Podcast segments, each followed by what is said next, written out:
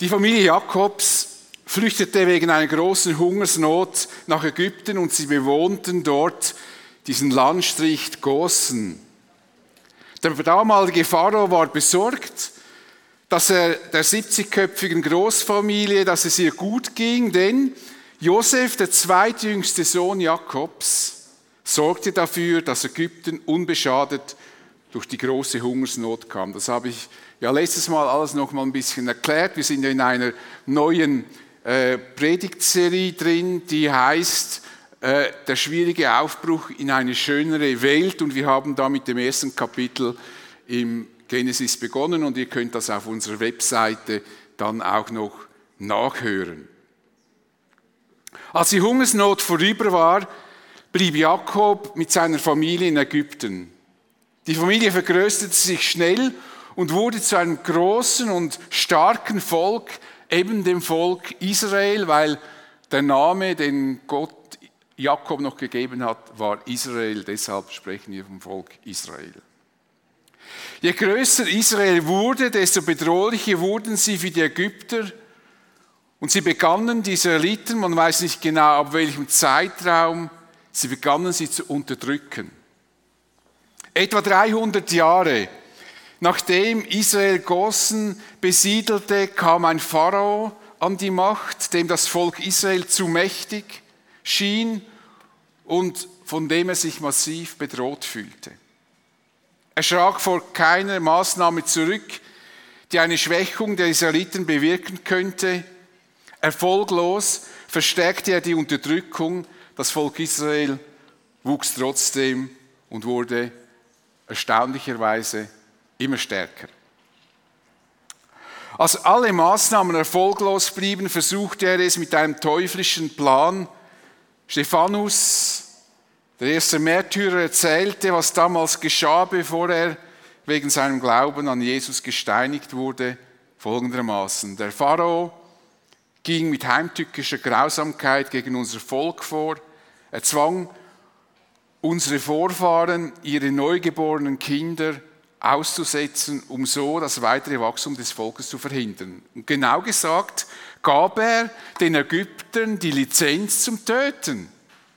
Er befahl seinem Volk, werft jeden Jungen, der den Hebräern geboren wird, in den Nil. Also Israel galt als das Volk der Hebräer. Deshalb kommen immer diese Begriffe, diese Kinder, die den Hebräern geboren werden. Zu diesem Befehl des Pharao gibt es eine interessante Interpretation von einem jüdischen Geschichtsschreiber, Josephus Flavius, der lebte 37 nach Christus und starb etwa 100 nach Christus, hat viele interessante Sachen geschrieben und er erzählt eigentlich auch die ganze Geschichte Israels nach. Er schreibt, einer von ihren Schriftkundigen, also der Ägypter, denn diese waren der Vorhersage der Zukunft, in der Vorhersage der Zukunft bewandert, weissagte dem König, es werde um jene Zeit aus hebräischem Blut ein Knabe geboren werden, der, wenn er erwachsen sei, die Herrschaft der Ägypter vernichten, die Israeliten hingegen, hingegen mächtig machen werde. An Tugend werde er besonders hervorragen und sein Andenken werde ein ruhmvolles sein. So. Das hatte Josephus geschrieben, viele hunderte Jahre, etwa tausend, je nachdem, wie man den Ausdruck dann ansiedelt, 1200, 1500 Jahre später. Vermutlich schrieb Josephus das im Sinn einer Glorifizierung des Mose, weil der Mose ja große Persönlichkeit war und in Anlehnung dessen, was geschehen war in Bethlehem, als Herodes der Große alle Buben bis zwei Jahre ermorden ließ weil er Jesus töten wollte, was ihm, wie wir wissen, glücklicherweise nicht gelang. Da der Bericht des Mose in keiner Art und Weise auf ein solches Motiv des Pharaos hinweist, denke ich, ist die Schilderung des Josephus wohl interessant, aber doch nicht wirklich zutreffend. Die Situation der Israeliten war jedenfalls beängstigend und am Rande des Erträglichen. Hilfe war dringend nötig und bestimmt flehten sie zu ihrem Gott um Hilfe, er möge sie aus dieser Unterdrückung befreien. Nun, Wir brauchen nicht viel Fantasie, um uns vorzustellen, wie schrecklich und grausam die Situation für die Israeliten war. Besonders schlimm. Da können jetzt ja besonders auch die Frauen unter uns mitfühlen, die entweder in Erwartung sind, von denen wir es wissen, von denen wir es noch nicht wissen, und die Kinder bekommen haben. Besonders schlimm für die schwangeren Frauen. Natürlich, denke ich, hatten die Gott angefleht, dass das Kind, das sie bekommen, ja kein Junge sei. Weil dann wäre es ein Kind des Todes gewesen. Die ganzen Familien waren sicher angespannt. Kommt ein Mädchen, kommt ein Junge? Werden die Ägypter ihn in den Nil werfen? Und von einer Familie wird uns Folgendes berichtet. Ein Mann aus der Nachkommenschaft von Levi heiratete eine Frau, die ebenfalls zu den Nachkommen Levis gehörte. Sie wurde schwanger und brachte einen Sohn zur Welt. Ein Mann und eine Frau, beide mit dem Sohn Jakobs, der Levi hieß, blutsverwandt, bekommen einen Sohn. Die Namen der beiden erfahren wir hier nicht, obwohl der Schreiber sie kannte. Dazu werde ich noch kommen. Auch dass dieser Sohn bereits das dritte Kind der beiden war, wird auch nicht erwähnt. Wer diese Geschichte liest und die folgenden Ereignisse noch nicht kennt, würde denken, dass dieses Kind das erste Kind der beiden sei. Das ist eben eine typische Erzählweise, die uns in der Bibel oft begegnet. Ohne Umschweife wird das erzählt, was für das Verständnis der Geschichte und des Geschehens wichtig ist. So werden viele interessante Informationen weggelassen, weil der Erzähler der Meinung war, dass uns diese Informationen ablenken könnten und dadurch das eigentliche Ziel der Erzählung in den Hintergrund tritt. Dass wir gar nicht mehr wissen, was wollte er jetzt eigentlich sagen. Ihr kennt ja so die Erzähltypen, die Exkurserzähltypen, oder? Die erzählen was, dann machen sie einen Exkurs, dann gehen sie wieder zurück, dann machen sie dort einen Exkurs, am Schluss denke ich, was wollte er mir jetzt eigentlich sagen? Zum Glück ist die Bibel nicht so geschrieben. Das ist, dass wir wissen, auf was es ankommt. Jedenfalls ist es sehr hilfreich, wenn wir uns dieser Erzählweise bewusst sind, denn das lässt uns vorsichtig werden, damit wir nicht zu viel in die Texte hineinlesen. Das ist eine der großen Katastrophen heute beim Bibellesen, bei der Auslegung, dass wir zu viel in die Texte hineinlesen, etwas rausnehmen, was gar nicht dasteht, einfach Schlussfolgerungen ziehen. Ich bin der Meinung, wir haben genug zu tun, wenn wir das uns bemühen, das zu verstehen, was wirklich dasteht. Hier könnten wir zum Beispiel behaupten, dass dieses Kind ihr erstes Kind sei, um dann ausmalen, wie viel tragischer es dann ist, wenn man das allererste Kind schon in so eine Situation hineingebären muss. Aber sie hatten eben noch zwei andere. Und es ist wichtig, diese Erzählweise zu kennen, damit wir nicht zu schnell den Behauptungen folgen, in der Bibel gäbe es so viele Widersprüche. Es gibt viele Leute, die behaupten, weiß ich, wie viele Widersprüche dass es in der Bibel gibt, und dann fragt man, ja, sag mir bitte mal einen. Punktstille. Ich sage nicht, dass es nicht schwierige Dinge gibt, aber meistens plappern die Leute einfach etwas nach. Und hier wäre es natürlich, könnte ein Kritiker behaupten, es würde quasi, der Schreiber würde zuerst davon schreiben, dass das, davon ausgehen, dass das das erste Kind sei, dabei hätte das, dieses Kind ja noch zwei ältere Geschwister. Und dann machen wir das in der Theologie manchmal so, dann sagt man, es sind äh, zwei verschiedene Schriftsteller und der eine hat den ersten Teil geschrieben und der andere den zweiten. Voilà. Und dann haben wir schon die Soße zusammen und ein riesen Durcheinander.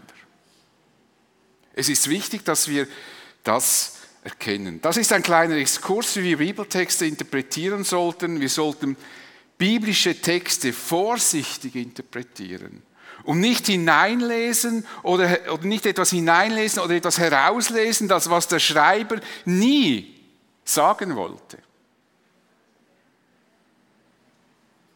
Da kann man wirklich sagen, im wahrsten Sinne des Wortes, dann kommen wir nämlich in Teufelsküche. Dann sind wir nicht mehr beim Wort Gottes, was es uns sagen will, sondern dann interpretieren wir wie die Wilden links und rechts. Das hat dann mit dem, was Gott uns sagen wollte, oft herzlich wenig zu tun. Aber zurück zur Geschichte. Im ganzen Abschnitt werden die Mitwirkenden sozusagen anonymisiert. Obwohl der Schreiber die Namen kannte, ein Mann und eine Frau bekommen ein Kind. Es wird von der Schwester und von der Tochter des Pharaos gesprochen, was wir noch sehen werden. Alle Personen dieser Erzählung sind namenlos. Interessant. Nur eine Person wird mit Namen genannt. Und zwar am Ende der Erzählung wie ein Höhepunkt der Erzählung. Mose. Ich das mal lesen. Als ich das entdeckt habe, ich bin heute noch begeistert. Das ist wirklich Schreibkunst. Das ist eine Literar überhaupt. Ich könnte euch nur einen Vortrag über die literarische Kunst in der Bibel machen. Es ist einfach faszinierend. Und das ist ein hervorragendes Beispiel dafür. Alle Namen anonymisiert und am Schluss als Höhepunkt Mose. Alle sollen wissen, was jetzt kommt und was jetzt mit dem Volk Israel geschieht und was Gott, wie Gott dieses Volk retten wird, hängt alles mit diesem Namen Mose zusammen. Und deshalb ist kein anderer Name in diesem Text, dass ja niemand auf die Idee kommt, den Vater oder die Mutter oder wer sich wer von Mose noch in diese Rettungsaktion groß hineinzunehmen. Das ist wirklich literarische Schreibkunst. Und da gibt es in der Bibel, im Neuen und Alten Testament, einfach ganz faszinierende, faszinierende Texte. Also, es muss jetzt da weiterfahren. Nun, ich werde euch die Namen jetzt trotzdem verraten, damit ich nicht immer von der Frau und von dem Mann sprechen muss. Der Mann heißt Amram, der Vater Moses, und er heiratete Jochebed. Ihr erster Sohn hieß Aaron und das zweite Kind war eine Tochter Miriam. Und Miriam wird uns nochmals begegnen in diesem Abschnitt, den wir anschauen. Jochebed gebar also ihren zweiten Sohn. Als sie sah, dass es ein gesundes, schönes Kind war, hielt sie es drei Monate lang versteckt. Das kann uns eigentlich nicht wirklich verwundern. Eine gesunde Frau, die keine Kindsbettdepression hat, findet ihr Kind meistens schön und vor allem will sie es beschützen. Es kann nur uns also nicht erstaunen, dass die Familie ihr Kind verstecken wollte, um es so vor der Tötung durch einen Ägypter zu schützen. Die Betonung, dass das Kind gesund und schön war und sie es deshalb versteckten, klingt für uns schon ein bisschen eigenartig. Wir fragen dann natürlich, ja, was wäre geschehen, wenn das Kind nicht so schön wäre und krank? Hätten sie es dann in den Nil geworfen? Das ist eine typische Frage, die unserer Art zu denken entspricht. Auf solche Gedanken kamen die Menschen damals nicht, die das lasen. Was damit gesagt werden wollte, können wir im Neuen Testament entdecken. Im Hebräer wird Folgendes dazu gesagt. Die Eltern sahen seine Schönheit und ahnten, dass Gott Großes mit ihm vorhatte. So hatten sie keine Angst, dem Befehl des Königs zu trotzen. Nicht die Schönheit des Kindes stand im Vordergrund, sondern die Ahnung, dass Gott in diesem, mit diesem Kind etwas Besonderes vorhaben könnte. Irgendwie hatten sie den Eindruck, dass dieses Kind ein besonderes Kind sein musste. Irgendetwas musste einfach anders sein als bei den ersten beiden Kindern, die sie bekommen hatten. Es muss etwas ihnen in Bewegung gesetzt worden sein. Sie ahnten aber, dass Gott etwas mit diesem Kind vorhaben könnte. Sie wussten nicht was, aber deshalb war es ihnen besonders wichtig, dieses Kind zu schützen. Bestimmt werden sie Gott angefleht haben, er möge dieses Kind beschützen und diese schreckliche Unterdrückung von ihrem Volk abwenden. Gott schien die Gebete jedoch nicht zu beantworten. Es war keine Rettung in sich. Es blieb alles, wie es war. Kein Wunder geschah, das die Unterdrückung beendet hätte. Gott hätte doch die Möglichkeit, die Situation zu verändern. Er könnte doch den Pharao umstimmen, sodass er sich dem Volk Israel freundlich zuwendet. Durch irgendein Ereignis plötzlich denkt er, ja, das sind doch gar nicht so schlimm. Es ist besser, wenn ich mit ihnen freundlich bin. Oder wenn der Pharao sich weigert, dann könnte Gott ihn doch, entschuldige bitte, aber er könnte ihn doch sterben lassen. Denke jetzt einfach mal laut. Denn er ist doch der, der Könige absetzt und Könige einsetzt. Er könnte einen neuen König einsetzen, der die Unterdrückung der Israeliten beendet und den Befehl der Kindstötung widerruft. Oder Gott könnte die Ägypter in einen Krieg verwickeln, damit sie ihre Leute für den Krieg bräuchten und so die Israeliten nicht mehr beaufsichtigen könnten. Es gäbe viele Möglichkeiten wie Gott ein großartiges Wunder hätte tun können, von dem wir heute noch sprechen würden. Ja, Gott könnte, und davon bin ich auch zutiefst überzeugt, aber er tat es nicht. Es blieb alles genauso, wie es war. Ist uns das nicht auch sehr bekannt? Ich hatte schon unzählige Ideen, wie Gott eine schwierige Situation hätte ändern können. Aber er änderte sie meistens nicht, jedenfalls nicht so, wie ich mir das vorgestellt hatte und ihm sogar Vorschläge gemacht habe. Weil ich wusste schon, wie man das machen könnte. Und ich dachte auch, er könnte das, wenn er will. Das ist die Wirklichkeit des Glaubens. Paulus sagte das einmal so. Unser Leben hier auf der Erde ist ein Leben des Glaubens, noch nicht ein Leben des Schauens. Natürlich würden wir jetzt schon gern und öfter die Macht Gottes erleben. Ich will das natürlich auch. Und ich denke, dass wir Christen Gottes Eingreifen da und dort immer wieder erleben. Ich habe jedoch große Mühe damit, dass in unseren Kreisen die Betonung oft so stark auf den Wundern liegt. Wir müssen Gott nur genug zutrauen, dann werden wir Wunder erleben. Und manchmal habe ich den Eindruck, dass es hauptsächlich darum geht, dass wir Wunder erleben, dass wir die Macht Gottes erleben. Und dieses manchmal fast fanatische Heraufbeschwören von Wundern wird uns über kurz oder lang geistlich krank machen, weil damit Enttäuschungen programmiert sind.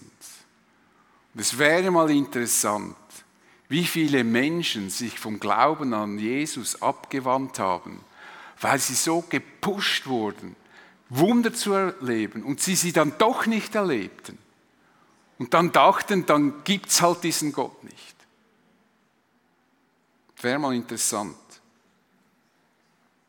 Ich bin der tiefen Überzeugung, dass Gott heute noch Wunder tut und wir Wunder erwarten dürfen. Und ich bete auch immer wieder für Dinge, wo ich denke, da müssten Wunder geschehen. Und ich könnte auch viel darüber erzählen, was ich erlebte und als ein Wunder, als ein Eingreifen Gottes in meinem Leben erlebt habe. Doch dieses Heraufbeschwören von Wundern, die wir als Christen erleben sollten, entspricht einfach nicht dem, was uns die Bibel lehrt. Die Wunder, die Gott heute tut, sind oft unscheinbar, so wie diese Geschichte, die wir heute betrachten. Gott greift eben meistens anders ein, als wir es erwarten würden. Wir sind übrigens Zeugen von einem der größten, vom größten Wunder, das es je auf dieser Erde gab. Ein Wunder, das für jeden Menschen geschah. Es ist das Wunder, dass Gott in Jesus Christus Mensch wurde, der für unsere Schuld am Kreuz starb. Er ermöglichte dadurch, dass wir gerettet werden, dass wir in den Himmel kommen werden. Es ist das Wunder, dass Gott uns Menschen liebt und dass er seinen eigenen Sohn aus Liebe zu uns geopfert hat, wie Jesus selber sagt. Denn also hat Gott die Welt geliebt, dass er seinen eingeborenen Sohn gab, auf dass alle, die an ihn glauben, nicht verloren werden, sondern ewiges Leben haben. Dieses Wunder übertrifft alles. Es ist an Größe und Kraft nicht zu übertreffen. Es ist das Wunder der Wunder. Und wenn du dein Leben Jesus anvertraust, dann wirst du erfahren, was dieses Wunder in deinem Leben bewirken wird. Denn Jesus sagt, die an ihn glauben, werden nicht verloren gehen, sondern das ewige Leben haben. Das ist das Wunder aller Wunder. Und so hat jeder Christ in seinem Leben ein absolut großartiges Wunder erlebt. Das Wunder des neuen, ewigen Lebens. Das ist durch nichts zu überbieten. Wenn ich schwerstens krank bin, die größte Behinderung habe und Jesus mich heilt und ich ein gesunder Mensch bin, ist das Wunder nie so groß wie das Wunder, dass er mir ewiges Leben geschenkt hat durch das Opfer seines Sohnes. Dieses Wunder ist nicht zu überbieten.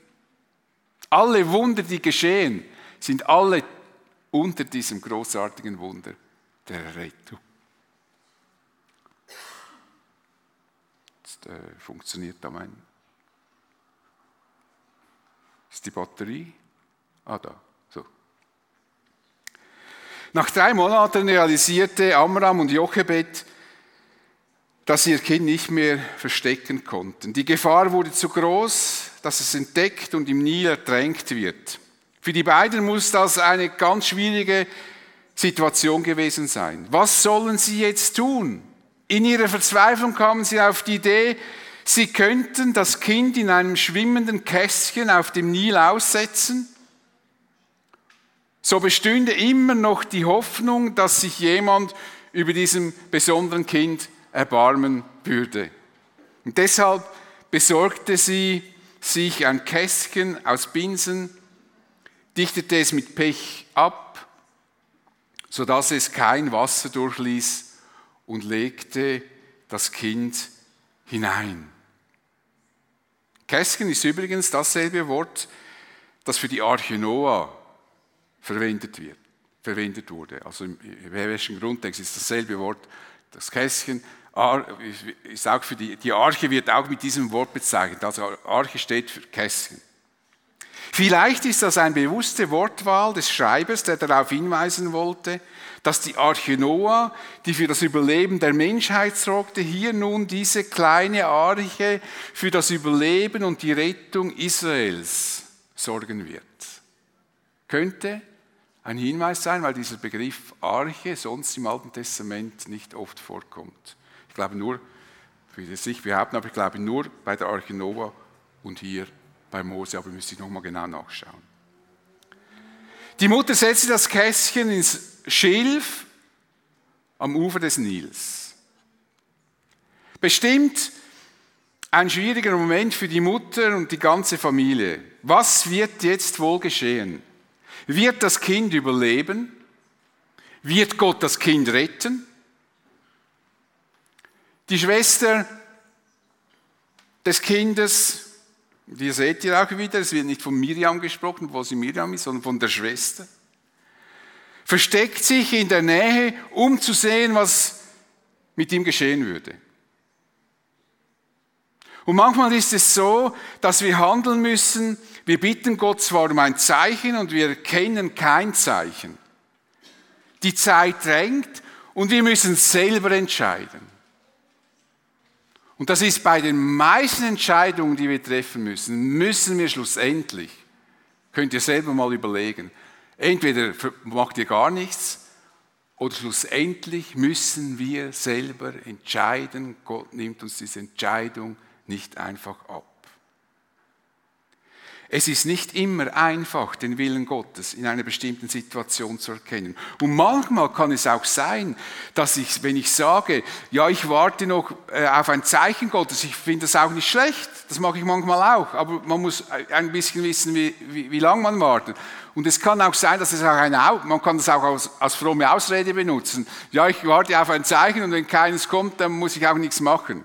Ist auch eine Möglichkeit, äh, mit solchen Sachen umzugehen. Es ist aber nicht immer einfach und manchmal wäre es besser zu handeln, als lange auf ein Zeichen zu warten. Es könnte nämlich sogar sein, dass Gott auf ein Zeichen von uns wartet. Und da können wir lange auf ein Zeichen von ihm warten. Er will mal ein Zeichen von uns. Er will wissen, ob wir bereit sind. Er wartet auf unseren ersten Schritt, damit er den zweiten lenken kann. Aber solange wir keinen Schritt tun und sitzen bleiben und wartend verharren, wie will er uns lenken? Ein bisschen plump gesagt, lieber einmal im Vertrauen auf Gott einen Schritt in die falsche Richtung, als keinen Schritt. Denn wenn ich im Vertrauen auf Gott in die falsche Richtung gehe, wird er mich zurücklenken, wie das Navigationssystem im Auto. Sagt er, nein, jetzt musst du hier vorne, musst du jetzt wieder links, dass du wieder auf die ursprüngliche Route kommst. Aber wenn ich mich nicht bewege, dann geht es nicht. Hier musste Jochebed und ihre Familie einen schwierigen Schritt tun und dieses Kind loslassen. Sie, tat das, sie taten das auf die bestmögliche Art, wie sie das damals konnten, nämlich so, dass noch eine Hoffnung bestehen blieb. Aber sie mussten es loslassen. Jetzt wird sich zeigen, wie Gott weiter lenken wird. Vermutlich legten sie dieses, diese kleine Arche in die Nähe eines Badeplatzes, an dem die Ägypterinnen zu baden pflegten. Vielleicht hofften sie, dass sich eine Ägypterin, eine ägyptische Frau über diesem Kind erbarmen würde. Sie hofften vielleicht, wenn eine Ägypterin dieses Kind ansieht, der beschützende Mutterinstinkt in ihr erwachen würde. Und dann geschah das Erhoffte und gleichzeitig fast Unfassbare. Da kam die Tochter des Pharaos an den Nil, um zu baden. Ihre Dienerinnen ließen sie am Ufer zurück, ließ sie am Ufer zurück. Und auf einmal sah sie das Kästchen im Schilf Sie schickte eine Dienerin hin, um es zu holen. Was wird sie jetzt tun, wenn sie entdeckt, dass in diesem Korb ein hebräischer Knabe liegt? Wird sie ihn sofort im Nil ertränken, so wie das ihr Vater befohlen hat? Also sie hätte es dann ertränken lassen natürlich. Vermutlich hatte Miriam den Atem angehalten und innerlich zu Gott gefleht. Herr, Öffne ihr Herz, öffne ihr Herz. Lass es nicht zu, dass dieses, mein Bruder getötet wird. Und die Tochter des Pharaos öffnete dieses Kästchen. Und als sie es öffnete, fand sie darin einen weinenden Säugling, einen kleinen Jungen. Voller Mitleid rief sie, das ist einer von den Hebräerjungen. Sie hatte Mitleid. Ihr Mutterinstinkt wurde geweckt. Sie empfand tiefe Zuneigung zu diesem weinenden Kind. Was für ein großartiges Wunder ist da geschehen. Und als Miriam diese starke Zuneigung bemerkte, wagte sie es, ihr Versteck zu verlassen und fragte sie, soll ich eine hebräische Frau rufen, die das Kind stillen kann? Und Sie war damit einverstanden und Miriam holte ihre Mutter. Die Tochter des Pharaos sagte ihr dann, nimm dieses Kind und stille es für mich, ich werde dich dafür bezahlen. Jetzt konnte Jochebed ihr Kind wieder mit nach Hause nehmen. Dieses Kind stand nun unter dem Schutz der Tochter des Pharaos. Und sie wurde sogar noch für das Stillen bezahlt. Sie bekam Stillgeld. Ich weiß nicht, ob es das heute noch gibt. Früher, als unsere Kinder klein waren, gab es Stillgeld. Sie bekam also Geld für Stillen.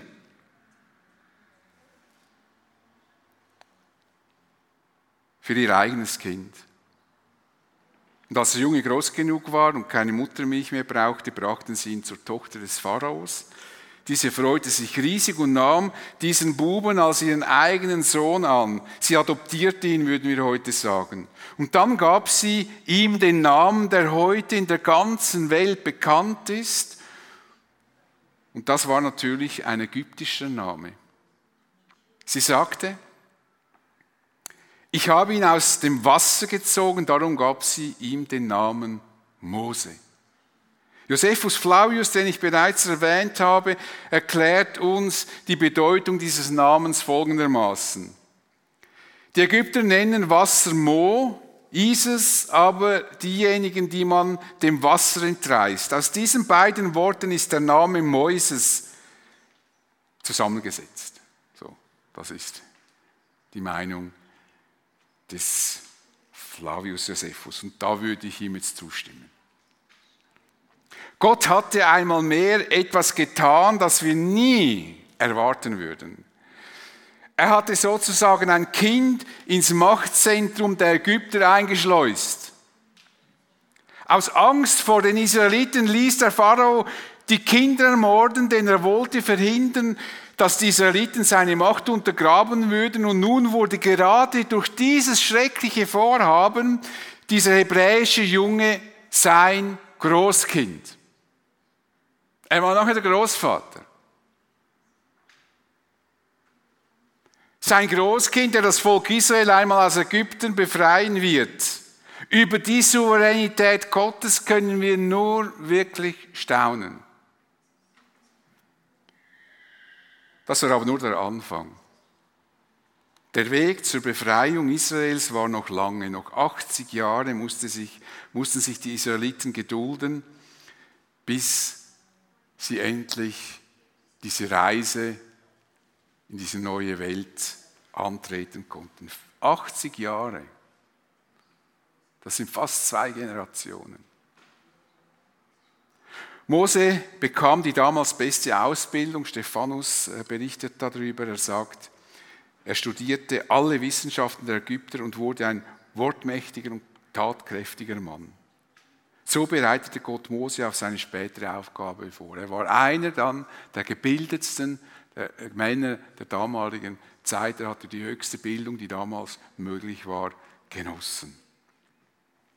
Gott hatte sozusagen die ersten Vorbereitungen für die Befreiung Israels getroffen. Was damals geschah, scheint unspektakulär zu sein. Es geschah irgendwie wie im Stillen, so ein bisschen wie die Geburt von Jesus.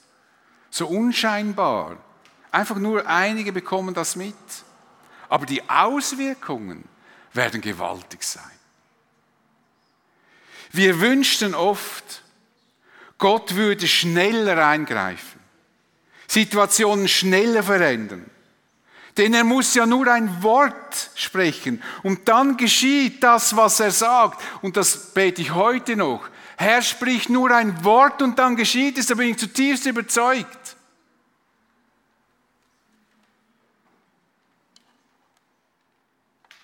Doch Gott lässt sich von uns nicht vorschreiben, wie er handeln sollte und was er tun sollte. Wir können die Wege, die er geht, nicht verstehen und oft erkennen wir sie nicht. Manchmal erkennen wir sie im Rückblick. Das ist die Wirklichkeit unseres Glaubens. Wir vertrauen Gott, selbst wenn wir nicht erkennen können, wie er die Geschicke dieser Welt lenkt.